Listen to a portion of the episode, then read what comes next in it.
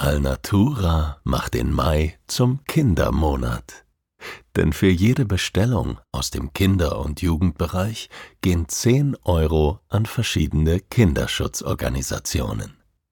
Auf alnatura.de findest du hochwertige Produkte für den natürlichen Kinderschlaf. Ökologisch, schadstoffgeprüft und unglaublich gemütlich. Und mit dem Code STRAND sparst du 10%. Alnatura. Natürlich mit zwei L.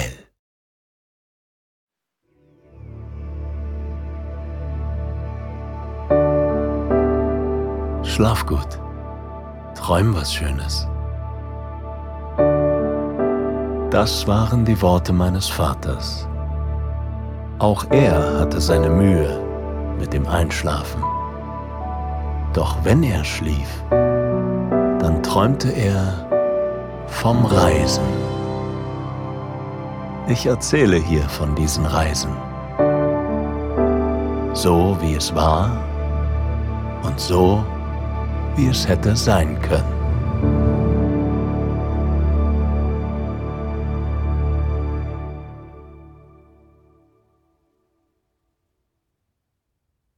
Das gleichmäßige Dröhnen der Triebwerke lullt mich in einen angenehmen Dämmerzustand. Mein ganzer Körper scheint im Einklang mit der Maschine zu vibrieren. Seit fast fünf Stunden fliege ich nun schon über das Meer, das wie ein grauer, glatter Teppich unter mir liegt. Vorbei an den britischen Inseln, vorbei an Island, mit Kurs auf die größte Insel der Welt, Grönland. Oder Kalalit Nunaat, das Land der Grönländer, wie sie in der Sprache der dort lebenden Inuit heißt. Im 18. Jahrhundert wurde die Insel von Dänemark kolonisiert und ist seit den 1980er Jahren ein autonomer Teilstaat des Königreichs Dänemark. Das Flugzeug sinkt immer tiefer über die zugefrorenen Fjorde an der Westküste der Insel. Es ist eine wundersame Szenerie aus Schnee und Eis. Weißblau, soweit das Auge reicht. Im Dämmerlicht der untergehenden Sonne geht von den schneebedeckten Bergen ein mystisches Leuchten aus. Die orangeroten Strahlen zaubern glitzernde Reflexe über die sanften Hügel, der Horizont verschwimmt in einem rosamilchigen Dunst. Und als die Maschine weiter an Höhe verliert, verschwindet die Sonne vollständig hinter den Bergen. Es ist ein wehmütiger Moment. Denn für die nächsten sieben Tage werde ich sie nicht wiedersehen. Erst am 13. Januar wird sie das erste Mal wieder über diesem Teil der Welt aufgehen. Für mich ist es nur eine Woche, doch die Menschen hier warten seit zwei Monaten auf dieses besondere Ereignis, das schon seit vielen Jahrhunderten gefeiert wird. Die Rückkehr der Sonne. Mit einem sanften Ruckeln setzt das Flugzeug nun auf der Landebahn des internationalen Flughafens Kangerlussuaq auf. Ich packe mich dick in meine Thermojacke und dann trete ich zum ersten Mal hinaus in die grönländische blaue Stunde mit ihrer kalten, trockenen Polarluft. Sie schmerzt mir in den Lungen, aber in ihrer Klarheit verpuffen sofort meine mitgeschleppten Alltagssorgen wie die kleinen Wölkchen meiner Atemluft. Doch ich habe noch einen weiteren Flug vor mir. Eine kleinere Propellermaschine bringt mich durch die dunkelblaue, eisige Nacht bis zur kleinen Ortschaft Ilulissat. Eisberge bedeutet dieser Name, und das nicht ohne Grund. Das Städtchen liegt an einem Fjord in der sogenannten Disco-Bucht, wo ein riesiger Gletscher ins Meer mündet. Mit einer Geschwindigkeit von 40 Metern am Tag bewegt er sich vorwärts. Nicht so schnell für einen Menschen, aber für eine Zunge aus Eis doch ziemlich beachtlich. Kalben nennt man es, wenn dabei an seiner Mündung größere Eismassen ins Meer abbrechen und zu Eisbergen werden. Ich muss ein bisschen schmunzeln. Ich kann nicht anders, als mir den Gletscher als eine riesige Kuh vorzustellen, die ihre Kälbchen ins eisige Meer entlässt. Von überall sind diese riesigen Ungetüme zu sehen, die wie ein Gebirge vor der Küste glitzern. Doch die Ruhe der Giganten täuscht, denn die Eisberge sind ständig in Bewegung. Hier beginnen sie eine Reise, die sie bis vor New York führen kann. Auch der Eisberg, den die Titanic bei ihrer Jungfernfahrt 500 Kilometer südöstlich vor Neufundland rammte, stammt aus Grönland, aus eben jener Disco-Bucht, auf die ich gerade blicke. Meine Patentante, die Schwester meines Vaters, holt mich mit dem Auto ab. Vor fast 20 Jahren ist sie für einen Forschungsaufenthalt nach Grönland gekommen.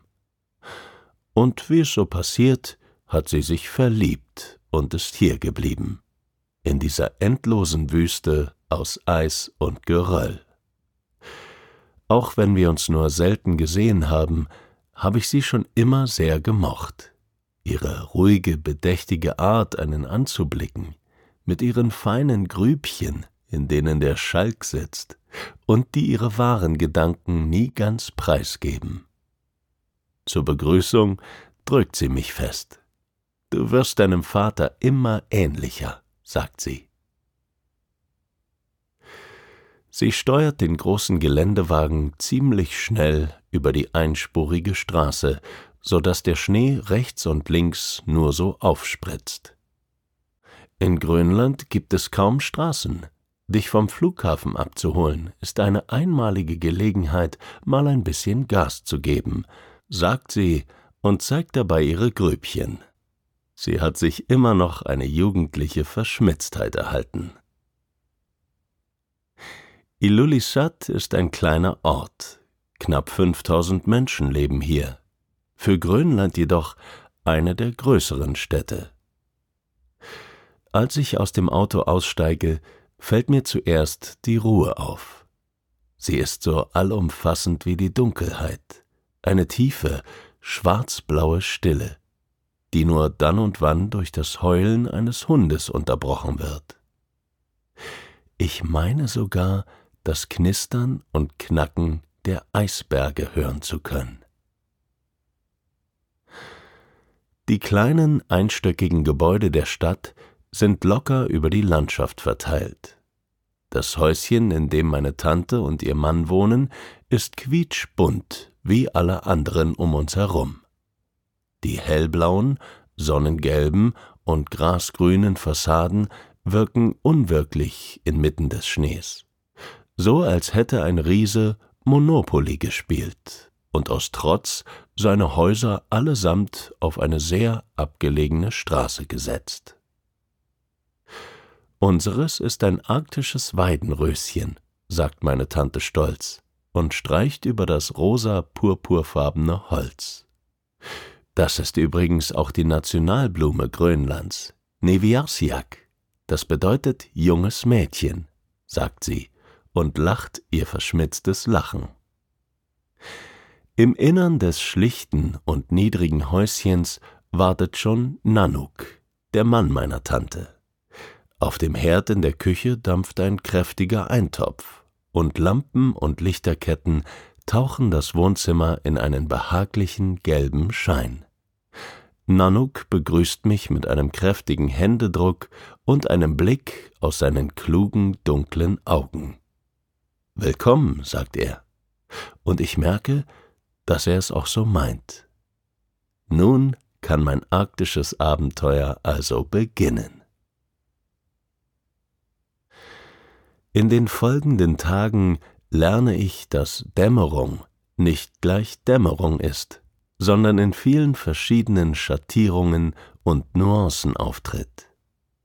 Es gibt die dunkelblaue Dämmerung, die sich wie eine samtene Decke über den Ort zu legen scheint während die Lichter der Häuser und der Schiffe im Hafen auf dem Schnee und Eis einen funkelnden Widerschein erzeugen. Es gibt die zartrosa Dämmerung am Vormittag, in der die Landschaft aussieht wie mit Zuckerwatte überzogen. Und die Dämmerung klarer, klirrend kalter Nachmittage gegen 14 Uhr, in denen der Himmel gelblich-weiß leuchtet und alles von einem inneren Glühen erfasst ist, dass man die Augen zusammenkneifen muss. Die Polarnacht ist also weniger dunkel, als man sie sich vorstellt. Sie strahlt und glüht und glimmt und glitzert. Ich lerne, dass der Mythos von den 300 verschiedenen Wörtern für Schnee tatsächlich ein Mythos ist. Im Westgrönländischen gibt es nur zwei verschiedene Wortstämme. Aput für liegenden und Kanik für fallenden Schnee. Ich lerne auch, dass man einem Eisbären in freier Wildbahn nur sehr selten begegnet. Und ich lerne, dass man die vor manchen Häusern angeleinten, flauschigen und freundlich aussehenden Grönlandhunde nicht unbedingt streicheln sollte. Die Tiere sind nämlich alles andere als Schoßhunde. Ilulissat befindet sich nördlich des Hundeäquators, den kein Hund überqueren darf. Damit soll verhindert werden, dass sich die Haushunderassen mit den robusten Schlittenhunden mischen. Denn die letzteren dürfen keinesfalls verweichlichen. Im Winter schlafen sie bei minus 40 Grad im Schnee, schütteln sich morgens kurz den Reif aus dem dichten Fell und sind schon wieder schwanzwedelnd bereit, große Lasten zu ziehen. Für die Inuit waren diese robusten Hunde überlebenswichtig. In Ilulissat gibt es Gerüchten zufolge immer noch so viele Hunde wie Einwohner. Denn Straßen gibt es nur innerhalb der Ortschaft. Außerhalb ist man im Winter auf Schneemobile oder eben auf Hundeschlitten angewiesen. Und da Tankstellen und Benzin nicht gerade an jeder Ecke zu finden sind, sind die Hunde immer noch eine echte Alternative denn auch heute leben viele der Einwohner noch von der Jagd. Am dritten Tag meines Aufenthalts unternehmen wir eine kleine Tour.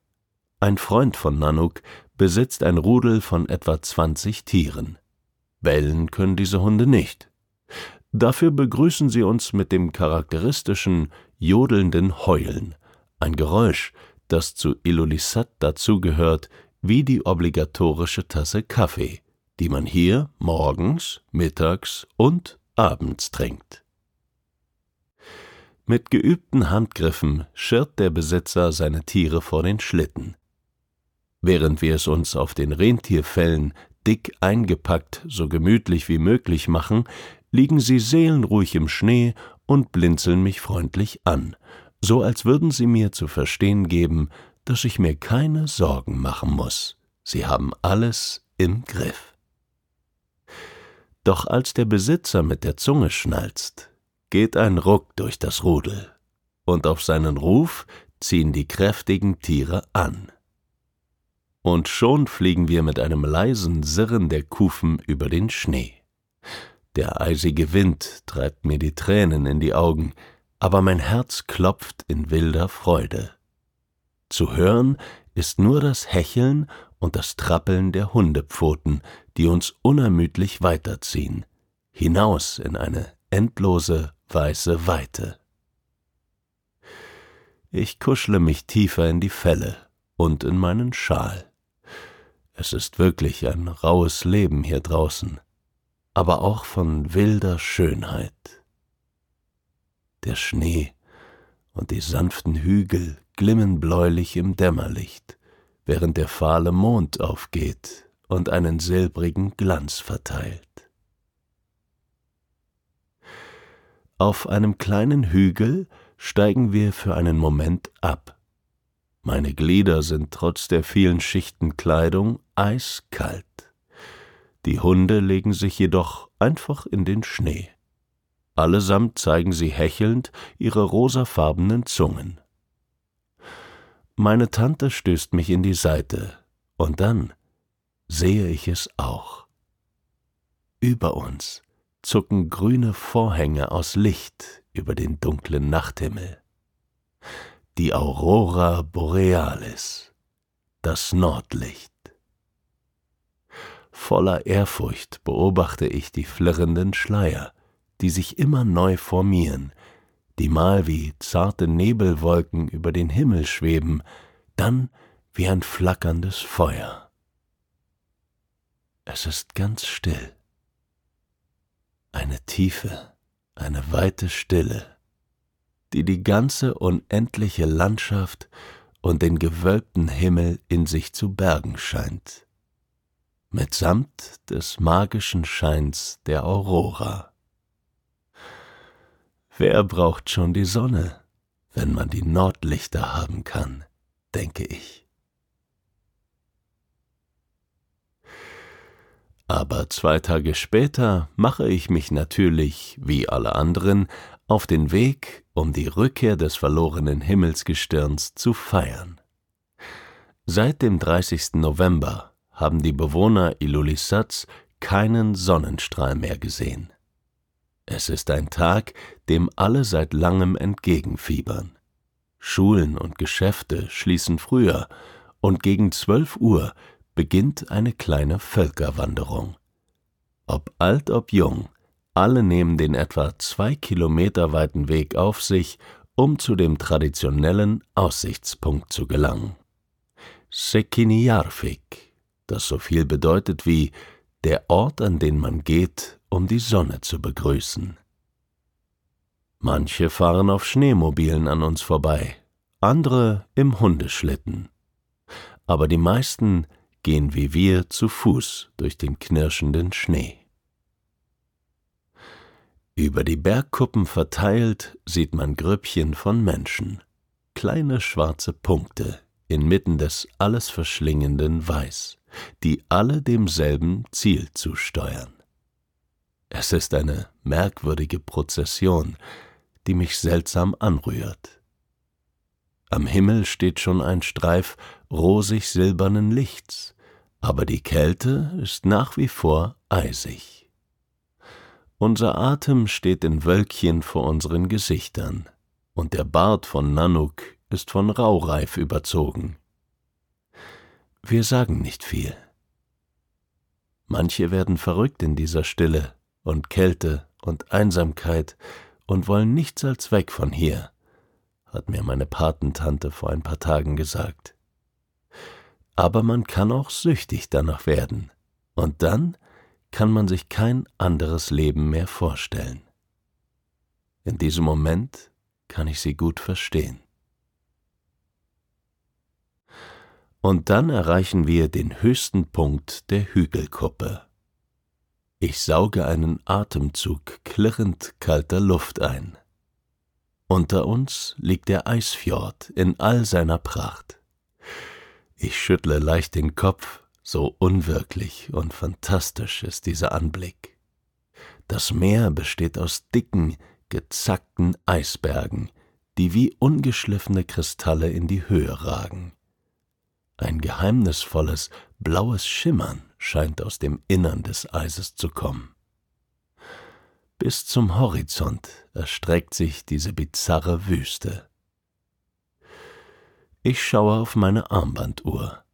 13.13 Uhr. 13. Zu diesem magischen Zeitpunkt sollte die Sonne hinter dem Horizont auftauchen. Eine gespannte Erwartung scheint die Menge erfasst zu haben.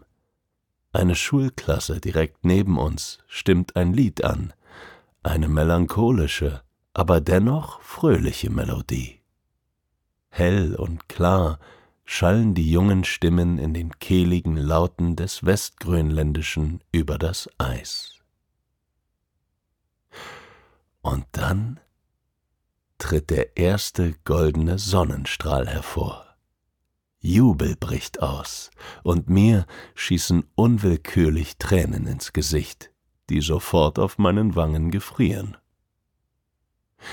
Erst jetzt, in diesem Moment, als das goldene Licht auf meine Haut trifft, wird mir bewusst, wie sehr ich die Sonne selbst in den sieben Tagen meines Aufenthalts vermisst habe. Glücklich blinzle ich in das helle Licht. Das Eis glitzert in den schönsten Orangetönen, während der rote Sonnenball immer höher wandert.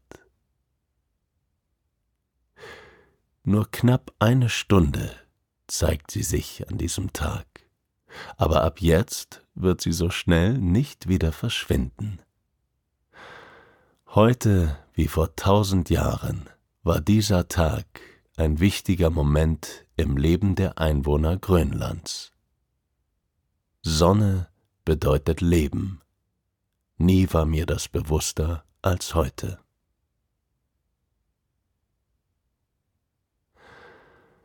Auch als ich an diesem Abend in meinem warmen Bett liege, wieder umgeben von schwarzer Dunkelheit, bin ich noch ganz erfüllt von diesem Gefühl der Dankbarkeit, von dem beruhigenden Gefühl, dass auch der schwärzeste Winter irgendwann einmal vorbei ist, dass nach klirrenden Tagen des Eises und des grün zuckenden Nordlichts irgendwann die Sonne wieder am Horizont auftaucht,